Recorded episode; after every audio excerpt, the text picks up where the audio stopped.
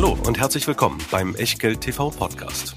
Bevor es gleich losgeht, beachtet bitte unseren Disclaimer auf der gleichnamigen Unterseite auf www.echtgeld.tv. Auf die Inhalte dieses Disclaimers wird zu Beginn einer jeden Sendung explizit eingegangen. Und nun viel Spaß und gute Unterhaltung mit Tobias Kramer und Christian Weröhl.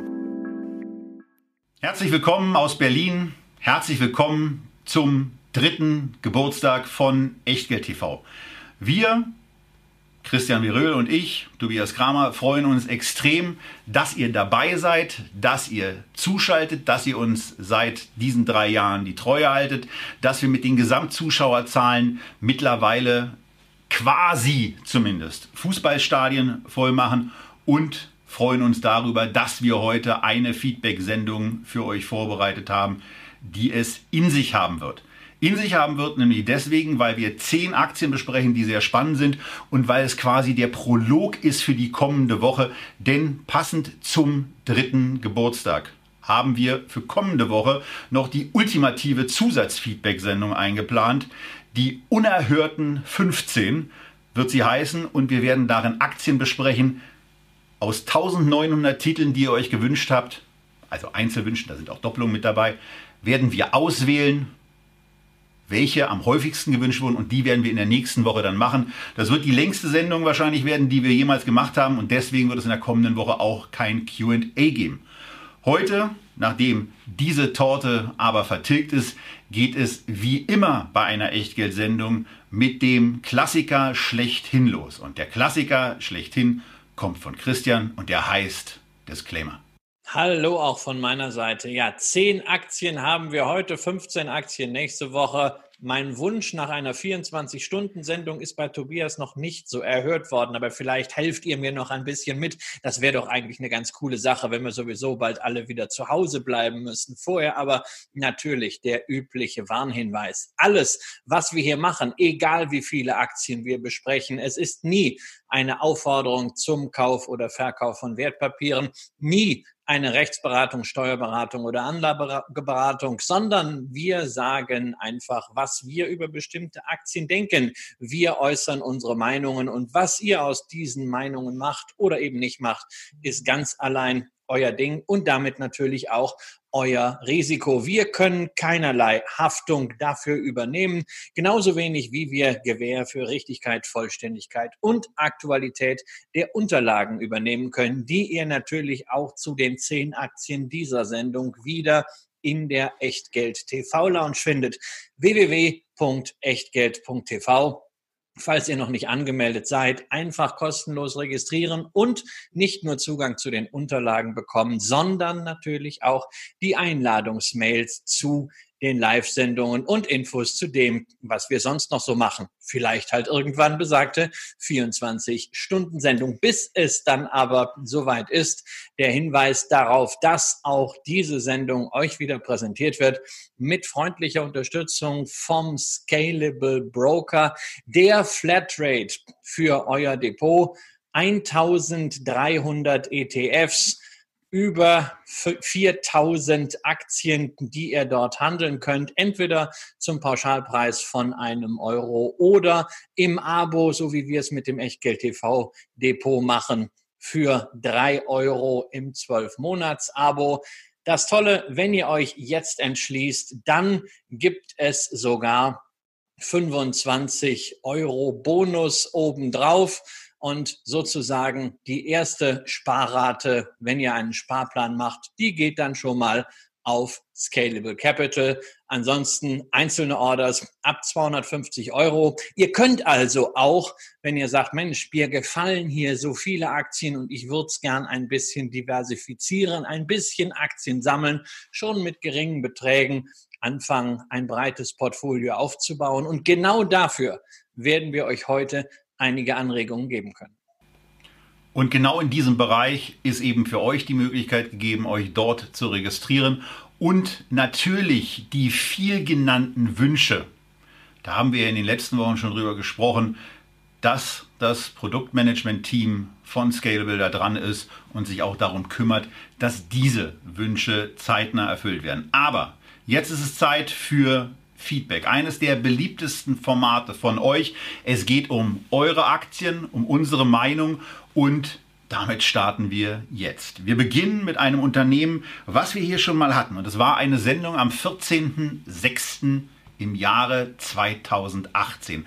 Da hatten wir einen Zusatzgast noch mit dabei, nämlich Jonathan Neuscheller. Und der hat als Aktie des Monats einen Pick mitgebracht, der es nicht ins Echtgeld-TV-Depot geschafft hat und der eine relativ kontroverse Diskussion auch ähm, nach sich gezogen, oder nicht nie nach sich gezogen, aber zu einer kontroversen Diskussion in der Sendung geführt hat. Und wir reden über das Unternehmen, ihr wisst es wahrscheinlich schon, über Bayer.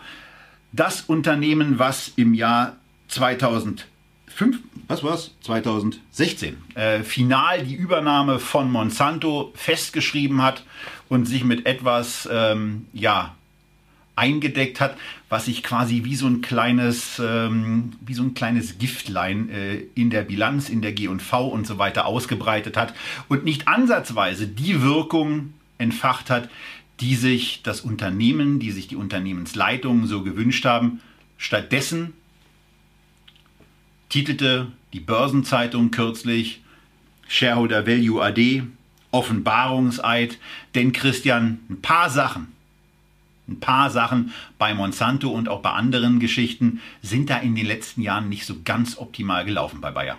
Ja, ja, wir wollen jetzt nicht alles wieder aufdröseln, was in den letzten Jahren schlecht gelaufen ist, sondern wir sollten schon sehr genau darauf gucken, was läuft jetzt nicht. Und wir haben vor allem drei Problemfelder bei Monsanto. Das erste ist, man hatte ja gehofft, dass mit den ersten Vergleichen in den USA dieses ganze Thema Glyphosat, Entschädigung, Schadensersatzprozesse inzwischen durch ist. Aber Pustekuchen, das ist von einem Richter nochmal aufgedröselt worden. Es stockt und es wird teurer. Da ist Unsicherheit im Spiel und das mögen Börsianer gar nicht. Das zweite ist dieses toxische Geschäft von Monsanto, was schon die Stimmung verdorben hat, was vielleicht, man weiß es ja nicht nach den Gutachten, aber zumindest im Ruf steht, äh, krebserregend zu sein. Ähm, das läuft auch nicht mehr vom Geschäft so. Man hatte ja früher immer gedacht, na ja, man muss jetzt einfach mal diese Klagen wegkriegen und dann verdient man richtig Geld, aber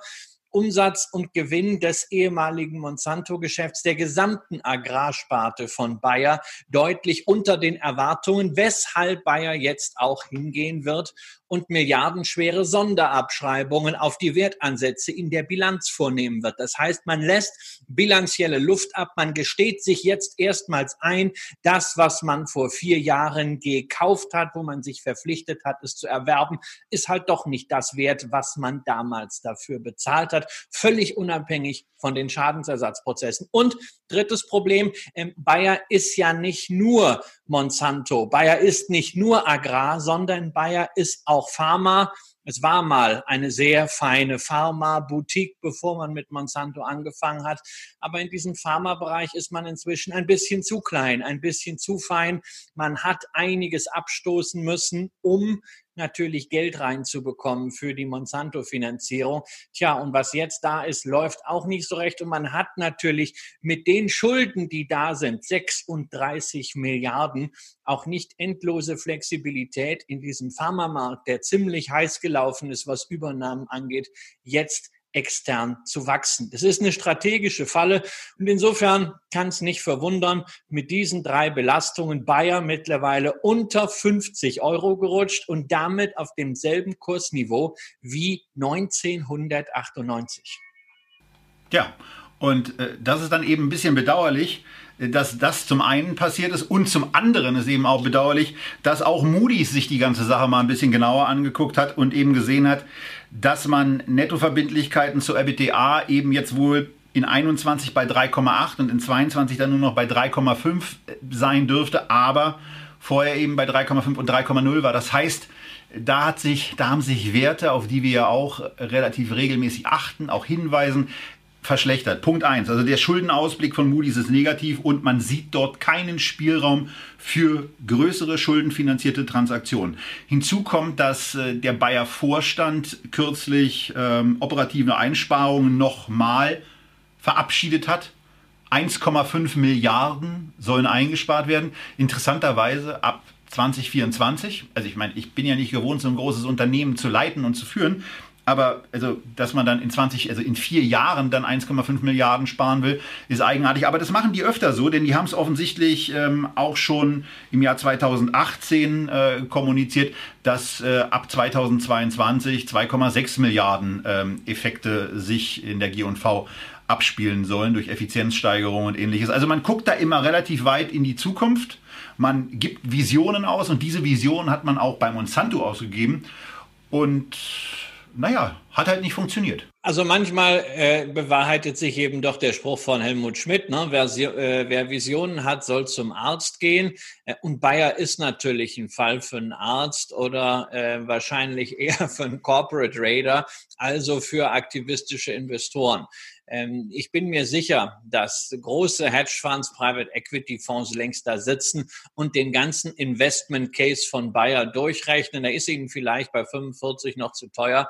Aber lassen wir den Kurs noch mal ein bisschen abbrezeln. Unter 40 Richtung 30 wird das vielleicht dann auch mal interessant. Wir dürfen ja nicht vergessen, Bayer hat keinen Ankeraktionär, liegt bei internationalen Investoren im Streubesitz. Naja, und das ist eine Situation mit so vielen Aktionären, die schlichtweg sauer genervt und vom Management jetzt final enttäuscht sind, wo man natürlich einen Angriff starten könnte. Und da bleibt natürlich als Fantasie nur, dass man das was Bayer mit Milliardenaufwand zusammengefügt hat, irgendwann wieder aufbricht. Verdienen wahrscheinlich Anwälte und Investmentbanken nochmal eine Milliarde. Ähm, aber ich muss auch zugeben, ich hatte gehofft, ich bin, der Laden ist jetzt mal über den wunden Punkt hinaus, als man die Vergleiche äh, damals gemeldet hat. Entweder war man voreilig äh, oder man hat nicht den Blick über das gesamte Geschäft gehabt, jetzt also auch noch diese Abschreibung. Damit ist das bisschen Vertrauen, was zurückgekehrt war, was man auch auf der Hauptversammlung ja demonstriert hatte, dadurch, dass Baumann, anders als im vorigen Jahr, jetzt wieder entlastet wurde als Vorstand. Dieses Vertrauen ist jetzt wieder komplett im Eimer und deshalb kann man sagen, ja, die Bewertung von Bayern mit einem einstelligen KGV, sofern man da überhaupt seriös Gewinne prognostizieren kann, die ist aber witzig niedrig, aber es sind halt auch immense Risiken drin. Insbesondere weiß man nicht, bei 38 Milliarden äh, Euro Goodwill und 35 Milliarden Euro Eigenkapital, was da noch an Luft aus der Bilanz entweichen muss. Und dann muss man ja auch dazu sagen, Christian, man muss erst mal gucken, äh, welches KGV eigentlich bei unter 10 ist. Denn äh, nach dem, was ich mir so angucke, sind wir da im Jahr 2022, also genau dem Jahr, wo man dann auch sagt, da will man diese, diese, diese erste Effizienzsteigerungsstufe erreicht haben, hat die zweite noch nicht durch. Du darfst bei Bayer natürlich eins nicht vergessen. Bei Bayer ist sowieso immer die Frage, mit welchen Zahlen rechnet man. Ja, Bayer hat, Bayer hat ja auch noch ein Statement rausgegeben zu einem ganz wichtigen Thema, nämlich Dividendenpolitik. Das ist ja immerhin etwas. Seit über zehn Jahren die Dividende nicht gesenkt. Daran hält man sich fest. Damit hält man die Aktionäre noch ein bisschen bei der Stange. Und jetzt sagt man also 30 bis 40 Prozent sollen auch weiterhin ausgeschüttet werden. dann kommt man dahin und sagt, des bereinigten Jahresüberschusses ist. Und das ist immer so etwas, wenn ich so ein Statement höre, da komme ich mir als Aktionär und auch als Anlegerschützer schlichtweg verarscht vor. Bereinigt um was denn bitte? Wir haben HGB, wir haben US GAAP, wir haben IFRS, es gibt drei Rechnungslegungsstandards, ja. Und das reicht den Unternehmen immer noch nicht. Sie basteln immer noch ihre eigenen Fantasieergebnisse. Und wenn sie nächstes Jahr feststellen, auch jetzt müssen wir was anderes bereinigen, dann wird wieder eine neue Definition des bereinigten Ergebnisses gemacht. Und da muss ich irgendwann fragen, ein Unternehmen, das bei Investoren so viel Porzellan zerschlagen hat, müsste irgendwann mit Wahrheit und Klarheit anfangen. Das ist ein Desaster, dass eine Ikone der deutschen Industrie das nicht schafft. So, wir könnten jetzt sagen ROAR, R-O-A-R, Röhl Onne Rent. Ähm, das war also der Beitrag zu Bayer. Äh, für alle, die, die gleich bis zum Schluss vorgespult haben, kam nicht so gut an, die Aktie im Moment, äh, auch nicht bei unter 45, äh, 45 Euro. Und äh, bis zum Tief aus der Finanzkrise im Jahr 2011, 2012, 34,80 ist noch ein bisschen Luft. Aber Tobias, wir sollten unsere Zuschauer nicht ganz ohne ein äh, abschließendes Statement draußen lassen. Wer die Aktie gekauft hat als Turnaround, der kann meiner Ansicht nach drin bleiben. Ähm, denn irgendwann wird dieses Niveau erreicht sein, wo man sich wegen der Substanz mal als aktivistischer Investor das anschaut. Wer einfach nur in den Bereich Agrar Business investieren möchte. Agrochemie sollte hingegen bedenken, dass Bayern nicht das einzige Unternehmen ist, das toxische Monsanto sowieso nicht. Es gibt auch noch die Agrarabspaltung von Dow DuPont, äh, die nennt sich Corteva, ist erst seit einem Jahr an der Börse. Ähm, vielleicht mal ein Wunsch für eine der nächsten Sendungen. Dort jedenfalls Agrochemie mit einer sauberen Bilanz und einem 20er KGV. Und keine Angst, wir machen jetzt nicht alle Aktien so lang, aber Bayer ist die Aktie, die auch in unserer Liste äh, der hervorstechende Wert, was die Wünsche anbelangt, war. Und von daher jetzt ein bisschen mehr Zeit dafür genommen. Äh, ich finde, äh, mir ist ja immer ein bisschen bei einem kompakteren Depot, egal wann man sie gekauft hat, ich finde, die Aktie muss im, Depot, im Moment eigentlich in keinem kompakter geführten Aktiendepot drin sein. Äh, somit ist sie auch nicht in meinem drin äh, und mehr brauche ich dazu eigentlich auch nicht zu sagen. Wir kommen zum zweiten Wert. Und äh, wir kommen jetzt äh, quasi zu zwei Plattformunternehmen auf die eine oder andere Art, die ähm, genau mit äh, dem Geschäftsbereich, in dem sie tätig sind, einen massiven Struggle haben, äh, massiv gestresst sind, weil da etwas passiert ist nach jahrelangem Wachstum, was keiner so auf der Rechnung hatte. Und wir reden natürlich über Covid, wir reden über Corona und wir reden über zwei Unternehmen aus der Tourismusbranche ähm, oder zumindest Unternehmen, die mit Tourismus viel zu tun haben. Booking natürlich ganz klar ein Mega-Unternehmen mit einem sensationellen Angebot. Zunächst mal natürlich die Buchungsengine selber. Aber naja, dann kommt eben so ein komischer Virus oder komisches Virus, muss man ja, glaube ich, sagen. Dann äh, guckt man sich mal die Quartalszahlen von Q2 an und stellt auf einmal fest, hupsi, 84 Prozent Rückgang beim Umsatz von 3,85 Milliarden im Vorjahr auf jetzt eben nur noch 630 Millionen. Was natürlich eine Menge ist, aber gemessen daran, was da irgendwie mal war und äh, was man da eben auch ganz gerne wieder sehen will, dramatisch. Auf der Halbjahresebene sind es äh, aufgrund des noch einigermaßen verlaufenden ersten Quartals nur 56 Prozent Rückgang, aber das drückt natürlich auch schon die gesamte Dramatik aus. Es ist grundsätzlich ein tolles Unternehmen, wo nach meinem Eindruck aber noch massiv zu viel Optimismus drin ist. In diesem Jahr sind bisher knapp 3 Milliarden US-Dollar Umsatz gemacht worden.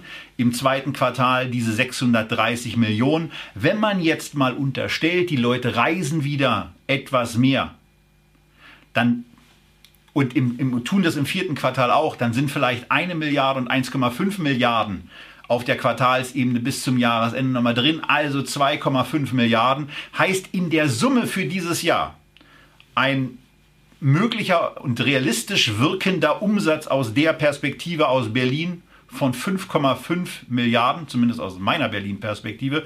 Christian sagt gleich was dazu. Problem ist, bei diesen 5,5 Milliarden im Moment werden 7,7 Milliarden erwartet. Also massiv Luft nach unten und eine sehr, sehr optimistische Einschätzung bei der Booking-Aktie, die ich im Moment auf keinen Fall als einzelnen Wert kaufen würde, aber die ich, Christian, für eine hervorragende Aktie für einen Aktiensparplan halte. Wie sieht es bei dir aus? Ja, es ist, ein, es ist ein wirklich großartiges Unternehmen. Man darf ja nicht vergessen, das ist nicht nur Booking. Da steckt Priceline mit drin, also Discount-Reisebuchung. Da steckt rentalcars.com drin, das große Mietwagenportal. Und da steckt OpenTable mit drin, äh, der Reservierungsservice für Restaurants. Natürlich alles Geschäfte, äh, die extrem getroffen sind vom Virus. Aber wir haben natürlich alle die Hoffnung, dass dieses Virus irgendwann eingedämmt sein kann. Und dann wird der Tourismus wieder anspringen. Und da steckt natürlich bei Booking im Aktienkurs auch drin die Erwartung, dass natürlich leider sehr viele stationäre Reisebüros nicht die finanziellen Mittel haben, diese Krise durchzustehen. Die müssen schlichtweg aufgeben und dass man als Investor davon ausgeht, dass Booking am Ende aus dieser Krise vom Marktanteil her sogar noch gestärkt hervorgehen wird. Denn man ist nach wie vor sehr, sehr solide finanziert, hat auch ähm, Zugang zu Kapital und wird das nutzen können. Dazu kommt ja, dass, du hast das erwähnt, auf der einen Seite natürlich die Umsätze von Booking dramatisch gesunken sind, aber natürlich, man ist sofort an die Kosten rangegangen, denn man ist ja der größte oder zumindest einer der größten Kunden bei Google. Äh, da sind natürlich die Marketingkosten auch entsprechend runtergegangen äh, von in Q2 insgesamt die Operating Expenses 2,6 auf eine Milliarde.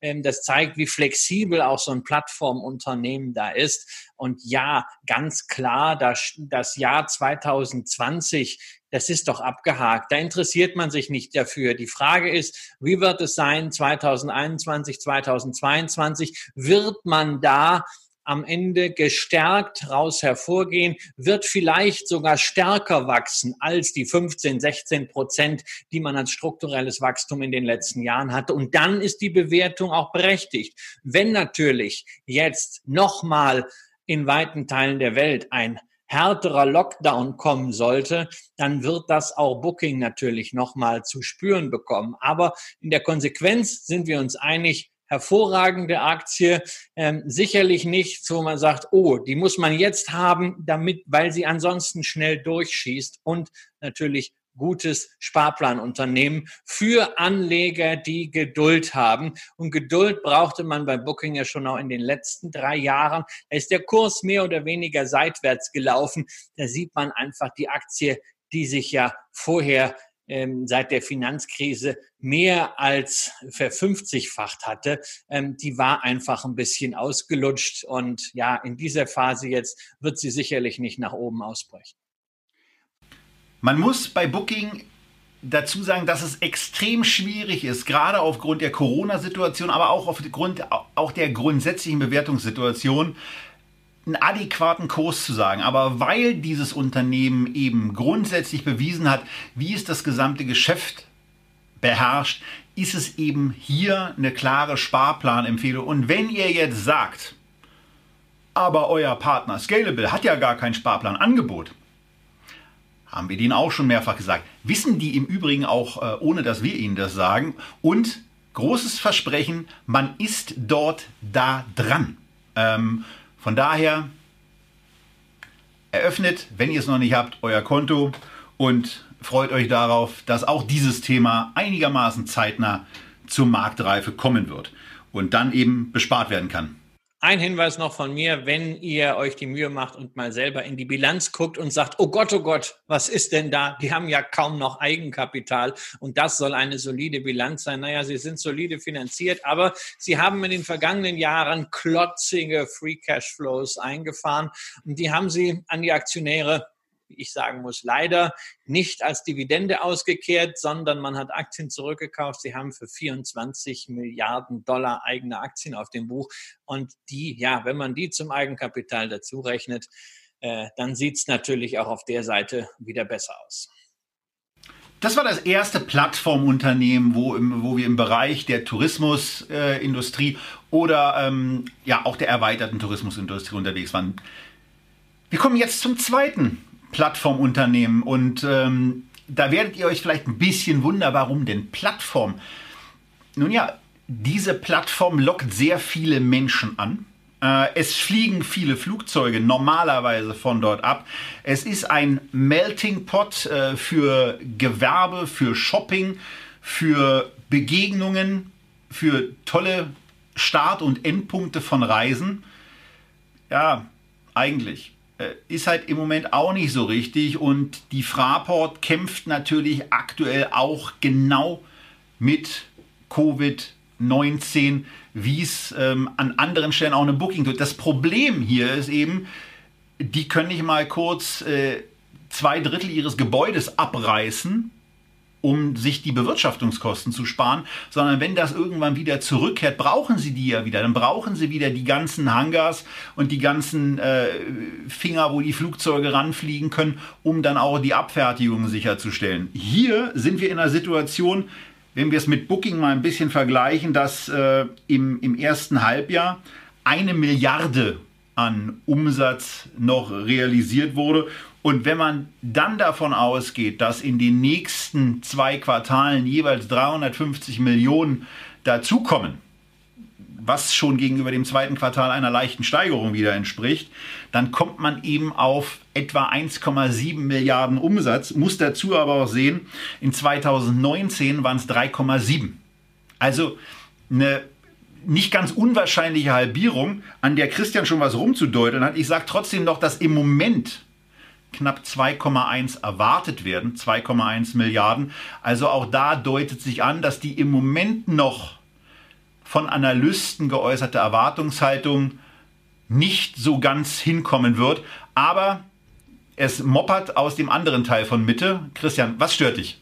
Mopper, es moppert nicht. Du weißt ja, ich bin nicht so der Zahlenmensch. Ja, mir sind, mir sind da zu viele Zahlen und mir ist da zu viel Konzentration auf 2020. Sorry, 2020 ist durch. Das ist ein Jahr, das kannst du im Klo suchen und da kannst du eigentlich als Unternehmen nur noch positiv überraschen. Weil wenn du jetzt nicht positiv überrascht, heißt es, dass du irgendwann äh, auf dem Zenit äh, der ersten Welle äh, dein Geschäft völlig falsch eingeschätzt hast und dort den Kapitalmarkt nicht richtig einschätzen kannst. Äh, es geht doch vielmehr da um die Frage, wann dieses Geschäft wieder anspringen kann. Beim touristischen Geschäft, was für Booking relevant ist, gehe ich davon aus, sobald es einen Impfstoff gibt, sobald die Pandemie eingedämmt ist, wollen Menschen wieder reisen. Sie haben doch jetzt auch viel Geld gespart, ja. Ich meine, wie, bei dir ist es doch auch so. Bei uns ist es so, wenn wir die Möglichkeit haben, wieder sicher zu reisen, wollen wir es tun. Natürlich wird man da auch über den Flughafen fliegen, aber es ist natürlich schon so, dass der Flughafen Frankfurt in erheblichem Umfang äh, von Geschäftsreisen lebt. Und da stellt sich doch die Frage, werden Geschäftsreisen wieder auf dieses Niveau zurückkehren und wird insgesamt damit der Flugverkehr zurückkehren? Und der CEO von Fraport hat diese Woche in einer Meldung da etwas sehr Bezeichnendes zu ausgeführt, nämlich, ich zitiere, 2022 oder 2023 wird man einen verlässlichen Basiswert haben, von dem aus man dann weiter prognostizieren kann. Und dieser Basiswert wird 15 bis 20 Prozent unter dem Rekord von 2019 liegen, was den Umsatz angeht und was die Passagierzahlen in Frankfurt angeht. Äh, was das natürlich dann für den Ertrag heißt bei diesem hohen Fixkostenblock, äh, das steht dann nochmal auf einem ganz anderen Blatt. Das heißt also 2023 überhaupt mal wieder klar sehen und dann auch noch unter Wasser liegen gegenüber 2019. Wir reden hier über eine wirklich existenzielle Krise, nicht für den Flughafen Frankfurt, der das Land Hessen, das mit 33 Prozent beteiligt ist, dazu 20 Prozent äh, die Stadtwerke Frankfurt, die werden schon dafür sorgen, äh, dass es den Flughafen immer gibt und dass er auch bis nach 2021 im Zweifelsfall durchfinanziert ist. Aber für die Perspektive des Luftverkehrs und für die Perspektive der Aktionäre ist das dramatisch. Und da muss ich ganz offen sagen, kann ich nicht verstehen, dass die Fraport-Aktie zwar deutlich gefallen ist, um über zwei Drittel gegenüber dem Hoch von 2018. Aber wir liegen bei 33 Euro aktuell immer noch deutlich über den Kursen, die wir vor 18 Jahren nach dem 11. September und nach dem New Economy Crash gesehen haben. Da ist die Aktie nämlich unter 20 gerutscht. Nur damals wussten wir, es wird wieder weitergehen mit dem Luftverkehr. Irgendwann ist auch diese Rezession vorbei und dann geht's wieder aufwärts. Jetzt haben wir strukturelle Fragen und dafür muss ich sagen, ist die Aktie angesichts dieser Unsicherheiten, die eben nicht nur ein Jahr dauern und dann mit der Pandemie sofort geklärt sind, ist mir die Aktie schlichtweg zu teuer. Ja, und sie ist in der, in der, in der Krise ist sie auf 27 in etwa abgerutscht bei unter 20 war sie Anfang 2003. Und das, was Christian eben zu den Ausführungen vom Vorstand gesagt hat, da muss man dann eben auch sehen, dass das bei den Analysten noch nie so richtig angekommen ist. Ähm, denn die erwarten lustigerweise schon in 2021 aktuell eine Rückkehr zu 80, naja, vielleicht auch 76, 78 Prozent des 2019er Umsatzes und in 2020 sehen Sie dann schon 85 Prozent. Und das ist nach allem, was man im Moment hört, ähm, ja, eigentlich äh, Pfeifen im Dunkeln und ähm, sich selber Mut machen oder auch das Begründen, warum man möglicherweise noch an einer Positiveinschätzung bei der Fraport festhält, die man eigentlich bei einem einigermaßen kritischen Herangehen nicht aufrechterhalten kann. Äh, Gesellschafter, ja, ist schön, aber der hat ein anderes Interesse, nämlich einen funktionierenden Flughafen. Und da kommt der Aktionär mal an 48. wenn überhaupt Stelle. Naja, also einerseits den funktionierenden Flughafen, andererseits natürlich auch den Erhalt der Arbeitsplätze. Der Frankfurter Flughafen ist ein sehr, sehr wichtiger äh, Arbeitgeber in der Region und man sieht das schon jetzt. Äh, man muss Personal einsparen. Ähm, wie schwierig das ist, äh, dort die unternehmerischen Entscheidungen sozialverträglich mit den Gesellschaftern, mit allen Sozialpartnern zu treffen, ähm, das kann unter Umständen ja auch noch weitergehen. Und wenn man sich dann noch überlegt, dass Larry Fink, CEO von BlackRock, äh, gestern in einem Interview auf Bloomberg TV sagte, er kann sich sehr, sehr gut vorstellen, dass langfristig 50 Prozent der Belegschaften im Homeoffice arbeiten.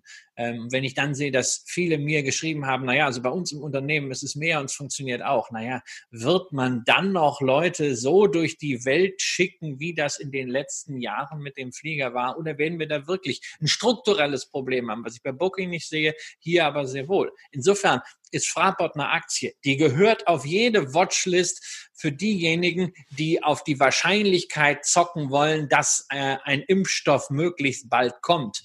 Wahrscheinlich wird dann die Aktie, wenn die Nachricht da ist, hey, Impfstoff kommt, erstmal einen Zwischensport anlegen. Damit kann man wunderbar traden, aber und man kann den Moment auch wunderbar nutzen zu verkaufen. Genau, also ich, ich wage das zu bezweifeln. Die Aktie ist für mich kein Kauf, sondern wenn man die Chance hat, zu einem guten, zu einem besseren Kurs rauszukommen, über 40, über 45, naja, das wäre großartig. Ja, das sagt im Moment jeder. Vor allen Dingen, wenn man sieht, dass die Aktie bei knapp 34 steht. Dann ist äh, das natürlich ein, eine schöne Vorstellung, dass die Aktie da notiert. Also, ähm, ja, Fraport äh, sind wir jetzt äh, leider Gottes auch nicht so begeistert. Und das Dramatische an dem, was jetzt kommt, ist, auch da stellt sich nur eingeschränkte Begeisterung ein. Eingeschränkte, Christian, weil Begeisterung heißt ja, man findet toll, was dieses Unternehmen in den letzten Jahren alles zu Wege gebracht hat, dass es möglicherweise seine Umsätze gut gesteigert hat, dass es seine Gewinne gesteigert hat, dass es den Aktienkurs gesteigert hat. Und das ist hier alles nicht der Fall. Ähm, seit 2011 sind die Umsätze um 4% pro Jahr gesunken. Der Gewinn ist um 7,5% pro Jahr gesunken. Die Aktie ist um 4,1% pro Jahr gefallen und inklusive der gar nicht so unattraktiven Dividende springt trotzdem was raus, was bei minus 1% pro Jahr liegt. Und wir reden im Übrigen von einem Unternehmen namens International Business Machines oder im Kürzel IBM. Ja, und wir reden damit vor allen Dingen über ein Unternehmen, das es in Anführungszeichen geschafft hat, während der Technologie Hosse schlechthin als Technologieunternehmen ein Minus zu machen. Ein Technologieunternehmen mit einer Kundenliste, nach der sich jeder IT-Dienstleister die Finger leckt. Aber ähm, Big Blue ist halt inzwischen so eine Art Dino geworden. Ähm, eine Aktie, die eigentlich alles das hat, was ich nicht mag. Ja, du hast erwähnt, die Umsätze fallen. Ne? Also es ist, äh, auf Quartalsbasis ist es noch viel eindrucksvoller. Ja, in 28 der letzten 32 Quartale ist der Umsatz geschrumpft. Ja, also ein fortwährender Erosionsprozess. Und das Ganze wird dann noch orchestriert von Financial Engineering ähm, der übelsten Sorte. Denn Aktienrückkauf, Aktienrückkauf, Aktienrückkauf, das ist das, was man jahrelang gemacht hat. Erst letztes Jahr haben wir mal gesagt, so, das war's dann jetzt. Und nachdem man zuletzt immer vier Milliarden zurückgekauft hat, ist es dann nur noch eine Milliarde geworden. Jetzt hat man sich mal äh, deutlich bescheidener gezeigt, muss man auch, denn ähm, der Payout für die üppige Dividende, die inzwischen seit äh, über 20 Jahren äh, kontinuierlich erhöht wird, ist jetzt auch schon bei 75 Prozent. Free Cashflow ist aber noch da. Ähm, aber mh, hm, es ist so eine Geschichte, die mag ich eigentlich überhaupt nicht. Und trotzdem, da bin ich auch froh, dass ich das heute mal erklären darf, habe ich die Aktie in einer Story von Daniel Eckert von der Welt als einen Tenbagger-Kandidaten genannt. Und was hast du davor getrunken?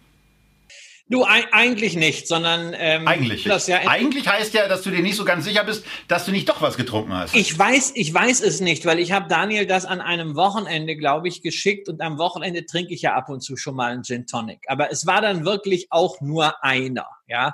Äh, und ich habe ja im letzten Jahr haben wir schon verschiedene Herangehensweisen für diese Ten-Bagger-Themen gehabt. Und wir werden natürlich auch noch eine Sendung dazu machen. Und eine Herangehensweise ist ja bei einem Unternehmen, bei dem eigentlich alles so ein bisschen ja verloddert ist, darauf zu setzen, dass es einen Game Changer gibt. Das war in meiner letztjährigen Auswahl Volkswagen. Das hat auch noch nicht so geklappt. Ja, und in der diesjährigen ist es eben IBM. Ein Unternehmen, das eine riesen Basis hat, diese Basis komplett hat verloddern lassen, sich dann entschieden hat, wir müssen was machen, sozusagen all in gespielt hat mit dem Kauf von Red Hat, volle Kanne Power gegeben hat auf die Cloud, einen neuen CEO bekommen hat, der fürs Cloud-Geschäft verantwortlich war, Arvid Krishna. Tja, und äh, nicht nur der Name erinnert mich ein bisschen daran, vielleicht ist es ja so ein Microsoft-Nadella-Moment. Microsoft war auch weitgehend ausgelutscht, Nadella kam und hat das Unternehmen in eine goldene Ära geführt. Warum sollte das nicht auch bei IBM gelingen? Ich gebe zu, die Wahrscheinlichkeit dafür ist gering. Aber das Potenzial natürlich riesig, insbesondere wenn man jetzt die ersten Maßnahmen ergreift. Man wird IBM aufsplitten, so im Verhältnis 3 zu 1. Ein Teil wird sein das IT-Infrastrukturgeschäft. Das wird verselbstständigt und dann bleiben drei Teile übrig. IBM, das komplette Cloud-Geschäft, das AI-Geschäft, wo IBM ja in allen möglichen Konsortien drin ist. Und vielleicht ist das die Herausforderung, daraus endlich entschlackt, um das Infrastrukturgeschäft etwas zu machen. Gewagte Spekulation, Spekulation, die unterfüttert wird, immerhin von einer aus dem Free Cashflow getragenen Dividende, die recht ordentlich ist bei fünf Prozent. Nichts, was man in erster Instanz im Portfolio braucht. Das ist so etwas, was so ein Langweiler wie ich mal als Zock bezeichnen würde. Ja, kann ich verstehen als, als, ähm, als Turnaround-Story oder als auch Glättungsstory, um dann wieder in stabiles Fahrwasser zu kommen. Ähm, aber das Ding auf eine Ten-Bagger-Liste zu setzen, also ich habe mir gerade mal ein bisschen die Werte angeguckt. Und wenn ich mir einfach mal sage, so 2019 77 Milliarden Umsatz, ist ja, das ist ja ein Wahnsinn eigentlich schon. Und dann ist es denen auch noch gelungen, äh, mit einer, mit einer Nettomarge zu agieren ähm, von, von etwa 12, 12,5 Prozent. Also die holen da neun, holten, holten da neun, neuneinhalb Milliarden raus, wo man ja auch äh, trotzdem äh, mit Bilanzspielereien immer auch noch fragen muss, wie, wie ging das eigentlich? Aber lassen wir das mal außen vor. Wenn ich jetzt mal sage, okay, wir nehmen mal dein optimistisches Szenario. Also wir sagen mal, okay, die schaffen es in einem überschaubaren Zeitraum, ähm, diesen Umsatz zu verdoppeln, weil irgendwie muss ja, muss ja auch dann was, was herkommen. Und dann gelingt es ihnen auch noch, äh, die, die, die Marge ein bisschen nach oben zu kitzeln. Also gar nicht so ein bisschen, weil ich habe jetzt mal mit 150 Milliarden Umsatz gerechnet, mit einer 20-prozentigen Nettomarge, also 30 Milliarden Gewinn. Und dann wollen wir natürlich auch ein höheres KGV, also nicht so ein, nicht so ein schlodderiges ähm, KGV haben von, einem, von, von einer 10, sondern mindestens eine 20, dann brauchen wir, dann sind wir bei 600 Milliarden. Und erst wenn ein 40er KGV darauf bezahlt werden würde, dann wären wir bei 1,2 Billionen und dann wäre es ein Verzehnfacher. Aber dazu muss man doch schon ganz schön viel Gin Tonic getrunken haben, um diese Fantasie zu haben, oder? Genau. Aber das ist, das ist ja genau die Geschichte. Ähm, ja, man, äh, es ist ja eine. Das kann doch nicht nur einer gewesen sein. Nö, es ist, es ist, eine, von, es ist eine von verschiedenen Stories. Ähm, wie gesagt, IBM ist im, in allen möglichen Blockchain-Konsortien, in AI-Konsortien, hat mit Red Hat zu sehr hohem Preis ein sehr, sehr gutes Unternehmen übernommen. Äh, wir wissen nicht, wir gucken hier auf zehn Jahre. Wir haben keine Ahnung, was in zehn Jahren passiert bei einem das solchen stimmt. Unternehmen. Und wie gesagt, es ist unser Tenbanger Ansatz generell eine Zockerei, Es ist ein krampfhaftes Spekulieren auf einen Verzehnfacher. Das ist etwas, was ja nie mein Core-Ansatz ist. Mein Core-Ansatz ist ja immer zu sagen, ich investiere in Qualitätsunternehmen, dann habe ich automatisch irgendwann den Tenbagger. Aber wenn ich aufgefordert werde, Tenbagger-Kandidaten zu nennen, und es sollen fünf sein, dann ist eine Herangehensweise irgendwas, was runtergeprügelt ist, zu nehmen. Das war eben bei mir die IBM. Und mein Gott, wenn es am Ende ein Verfünffacher werden sollte, äh, ähm, dann bin ich, dann bin ich auch nicht böse. Ähm, ich vermute mal, das Unternehmen wird überleben. Das Unternehmen wird weiterhin Free Cashflows produzieren, um sich auch äh, gewisse äh, Veredelung der Wartezeit mit der Dividende leisten zu können. Aber dementsprechend sollte man es auch im Portfolio einsetzen. Es ist kein Basisinvestment. Äh, es ist auch nicht die Tenberger Aktie, sondern in einem Tenberger Portfolio, was wir demnächst hier besprechen werden, wird es einer der fünf Kandidaten sein, die ich vorstelle. Ähnlich so wie im letzten Jahr. Die Volkswagen, übrigens aus meinem letztjährigen, die schlechteste Aktie, aber dafür hatte ich halt auch eine Zong an, die sich mehr als verdoppelt hat. Genau. Und ähm, ja, das soll es zur IBM gewesen sein. Und äh, wir kommen damit äh, zu einem Unternehmen, was ja viele von euch vielleicht gar nicht kennen. Ähm, man, man, könnte sagen, äh, wir, wir, reden jetzt über Baby Buffett oder Little Buffett oder ähm, so Little ist der übrigens gar nicht mehr, äh, der dafür Hauptverantwortlicher. Äh, wir reden über einen ähm, Investmentchef, Tom Gaynor, der bei Markel das Sagen hat. Äh, und das ist eine relativ ähnliche Geschichte zu dem, was Berkshire Hathaway als Geschäft so macht. Nämlich ein Versicherungsunternehmen, was dann auch noch anfängt, am Kapitalmarkt sehr erfolgreich zu agieren. Und zwar nicht nur so leidlich erfolgreich, sondern bei einem langen Rückblick auf 1990 zurück sogar erfolgreicher als äh, ja, die Benchmark in dem Bereich schlechthin. Markel schlägt von der Wertentwicklung seit 1990 die Berkshire Hathaway von Warren Buffett und naja, den SP natürlich auch, Christian.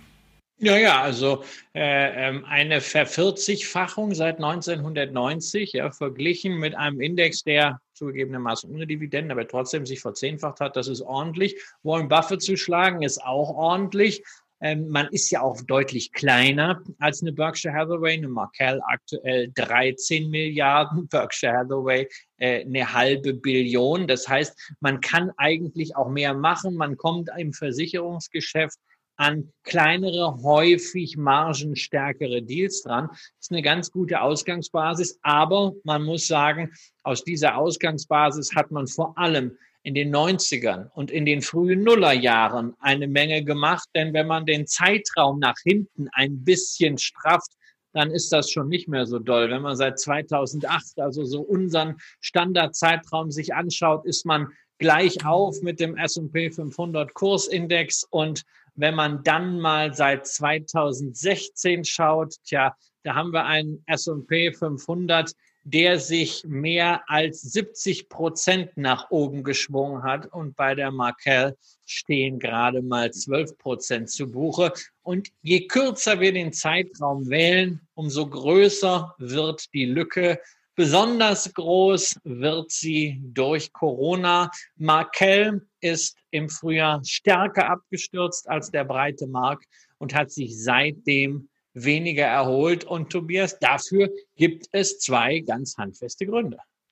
Naja, also zum einen, äh, ich, ich würde ganz gerne nochmal bei, der, an der Stelle die, den, den Teil nicht übernehmen, sondern würde vor allen Dingen ganz gerne ins Depot mal reinblicken, was da eigentlich äh, so alles, so alles rumschwirrt. Und da sieht man dann eben, dass eine Berkshire Hathaway auch im Portfolio einer Markel mit 10% gewichtet ist, dass eine Brookfield Asset Management mit 5% gewichtet ist, aber im Gegensatz zu Buffett eben auch eine Amazon, eine Alphabet, eine Visa schon mal mit einer ordentlichen Gewichtung dort auftauchen. Die Apple ist ein wenig geringer gewichtet als bei Warren Buffett, aber dafür ist der Technologieanteil zumindest schon mal breiter und spürbarer. Und ähm, das ist eben äh, etwas, was den, was den Ansatz hier ausmacht. Aber er ist natürlich nicht so hoch wie im S&P 500. Und das ist natürlich in einem genau. solchen Vergleich äh, durchaus ein Problem. Dazu darf man nicht vergessen, also 10% Berkshire Hathaway, die Berkshire ist halt in den letzten Jahren auch nicht so wahnsinnig toll gelaufen. Dazu 5% in einem alternativen Asset Manager, den wir auch schon mal bei Feedback hatten, Brookfield äh, Asset Management. Auch diese Aktie durch Corona wegen des starken Immobilien-Exposures äh, unter Druck gekommen und noch nicht so erholt wie andere Vermögensverwalter, zum Beispiel BlackRock. Also insofern im Portfolio gibt es so das eine oder andere, was diese Lücke erklärt. Und dazu kommt natürlich dieser Fokus auf Spezialversicherungen, weil da natürlich auch Betriebsunterbrechungen drin stecken. Da stecken Veranstaltungsversicherungen drin, Arbeitnehmerversicherungen. Und da rechnet der Markt schon damit, dass dieses Geschäft schwieriger werden kann, dass man dort vielleicht auch mal mehr auszahlen muss, als man bislang geplant hat. Deswegen wird die Aktie mit einem Abschlag äh, inzwischen gehandelt. Wir sind hier inzwischen bei einem Preis äh, äh, Book Ratio, also Kurs-Buchwert-Verhältnis von 1,26. Warren Buffett hatte früher die Regel, wenn die Berkshire-Aktie unter 1,2 äh, unter 1,2 fällt bei Kursbuchwert, dann kauft er Aktien zurück. Wir sind also nah an dieser Hürde dran. Das, obwohl das Prämiengeschäft in der Rückversicherung nach wie vor ganz gut läuft. Ja, man hat sogar mit 1,3 Milliarden im zweiten äh, Quartal etwas mehr Prämien erlöst als im zweiten Quartal 2019. Aber der Abschlag, die Angst der Investoren, ist doch relativ groß und das ist verständlich. Und wer sich das Ganze mal dann angucken will, wenn wieder Menschen irgendwie in einen größeren Raum zusammenkommen dürfen, der fährt möglicherweise im Anfang, zu Anfang Mai nächsten Jahres nach Omaha. Dann kann er am Samstag zur Hauptversammlung von Warren Buffett gehen, hoffentlich. Und äh, am folgenden Sonntag bei Markel im großen Bankettsaal des Hilton in Omaha äh, sich auch nochmal drängeln und dann eben Tom Gainer äh, versuchen, einigermaßen nahe zu kommen. An dem Tag hatte ich es nicht geschafft, aber wir hatten ihn bei der Investorenkonferenz, zu der ich da regelmäßig eingeladen bin, zwei Tage vorher zu Gast und äh, er hat da ein Update aus seinem Investmentportfolio gegeben. Ansonsten auch hier die äh, äh, Zuschauer nicht alleine lassen. Was macht man mit der Aktie? Und da ist ganz entscheidend, ja, wie sieht denn das Portfolio aus? Wer schon ein gutes US-Portfolio hat, wer ein S&P 500 ETF hat, wer einen ja stark US-dominierten MSCI World hat, für den ist das in erster Instanz völlig uninteressant. Ich habe die Markel in der Vermögensverwaltung meiner Mutter zusammen mit einem Schwung anderer Holding-Aktien bewusst als Alternative zum Basisinvestment in einen ETF reingepackt. Da macht es Sinn und da bin ich froh, dass ich neben einer Markel und einer Berkshire Hathaway eben auch eine Investor AB aus Schweden oder eine Sofina, beide Aktien haben wir hier vorgestellt, oder eine Itoshu aus Japan mit da drin habe. Da ist das Ergebnis unterm Strich ganz gut, ähnlich wie beim Indexing, äh, beim MSCI World. Aber für denjenigen, der bewusst jetzt hier rein investiert, meiner Ansicht nach macht es nur Sinn, wenn man eine Value-Beimischung haben möchte, dann ist es eigentlich ja ein Wettbewerber am Ende zum MSCI US Value. Wenn man sagt, ich möchte eigentlich keinen ETF, sondern ich möchte auch keinen aktiv gemanagten Fonds haben, sondern ich finde dieses Modell einfach spannend. Rückversicherungs-, Versicherungs-Cashflows zu nutzen, um in ein breit gestreutes Amerika-Portfolio zu investieren. Ein paar europäische Werte stecken auch drin. Dann ist jetzt ein guter Zeitpunkt dafür. Ansonsten ist es eine Story, die kann man verfolgen, muss man aber nicht investiert sein. Und das könnte im Übrigen auch die gleiche Argumentation sein bei einer Berkshire Hathaway, die auch gerade unter Value-Gesichtspunkten in einem Depot Platz finden könnte, Platz finden dürfte. Aber die Aktie habt ihr euch nicht gewünscht. Und deswegen gehen wir jetzt weiter zu eurem nächsten Wunsch und da geht es um das Thema Gesundheit. Und wir bleiben mal in Europa und können euch einen absoluten Wachstumsstar präsentieren aus dem kleinen, idyllischen Dänemark, Christian. Ja, eine Aktie übrigens, die auch im Portfolio von Tom Gaynor bei Markel äh, steckt, wie ich heute gesehen habe, in geringer Dosis von 0, Fliegenschiss Prozent, aber sie ist drin. Novo Nordisk, der Weltmarktführer für Insulin- und Diabetesbehandlung. So, ja, für viele Anleger so eine Must-Have-Aktie, defensives Geschäft, Pharma, trotzdem immenses Wachstum alleine dadurch, dass Diabetes und Fettleibigkeit eben eine Milliarde Menschen betrifft und dazu sehr, sehr ordentlicher Dividenden-Track Record, 20 Erhöhungen in Folge. Das hat die Aktie zu einem Liebling gemacht. Es ging wie an der Schnur gezogen bis 2015 aufwärts. Dann hat die Aktie mal ein Plateau ausgebildet. Ja, und dann kamen eigentlich überhaupt keine schlechten Nachrichten von Novo Nordisk, sondern die immensen Wachstumserwartungen wurden ein bisschen reduziert. Ja, und dann hat die Aktie gleich mal äh, fast 40 Prozent verloren und hat jetzt vier Jahre gebraucht, um wieder auf das Niveau von damals zu kommen. Und erst jetzt im Rahmen dieser Woche, als die Prognosen für 2020 und 2021 sowohl beim Umsatz als auch beim Ertrag angehoben wurden, tja, da hat die Aktie tatsächlich neue Höchst gemacht. Ja, und es ist eine Aktie, die sehr, sehr viel Spaß macht, wenn man sie zu attraktiven Kursen einkaufen konnte. Und das ist ja das, wofür wir dann eben auch gerade bei einem, bei einem konzentrierteren Portfolio immer wieder werben, äh, bestimmte Sachen dann auch mal laufen zu lassen. Denn ähm, ja, Christian nimmt dann auch den alten Costolani gerne ins Mund. Er sagt, äh, dass die eine Aktie fährt ab, die nächste kommt genau so, wie die nächste Bahn bestimmt. Und dann kann man da gucken, ist das ein äh, Investment?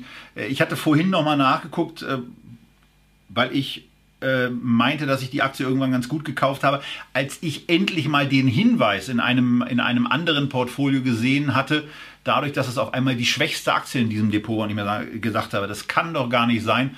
Aber im März 2017 war es, habe ich den Titel für 32 in der Tat gekauft und freue mich jetzt natürlich in der Tat darüber, dass sie kurz davor steht, sich verdoppelt zu haben.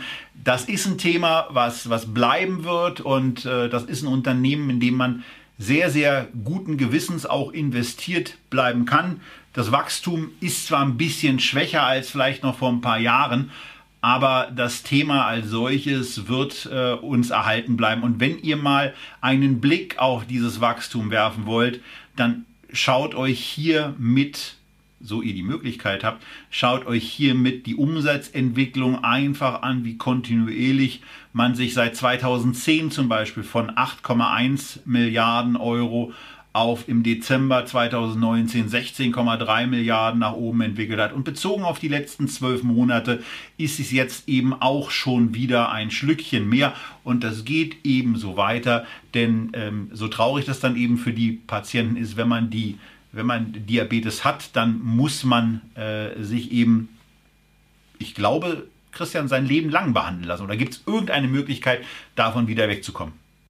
Naja, also ich bin jetzt auch kein Fachmann. Ich kenne Diabetes äh, durch meinen äh, Großvater, der äh, erst Tabletten nehmen musste und dann äh, spritzen musste.